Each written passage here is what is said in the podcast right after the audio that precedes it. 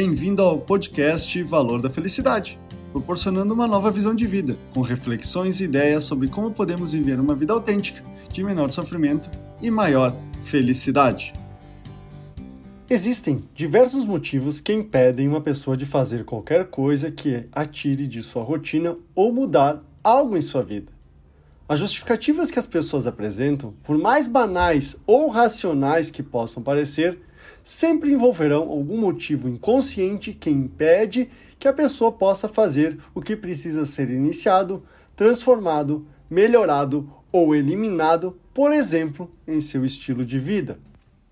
Esse contexto é o tema do podcast dessa semana.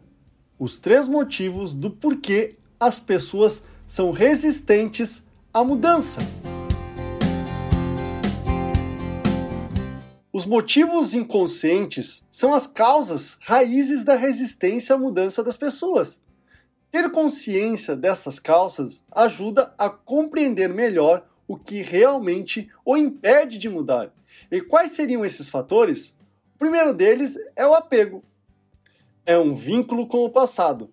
A pessoa não quer abrir mão das condições de vida que viveu até o momento normalmente conectadas às experiências emocionais intensas. Outro ponto é o medo. Essa causa é considerado o principal motivo e acontece quando a pessoa não se sente preparada, não sabe como fazer. Desconhecer os riscos, imaginando que pode existir mais riscos do que realmente existe.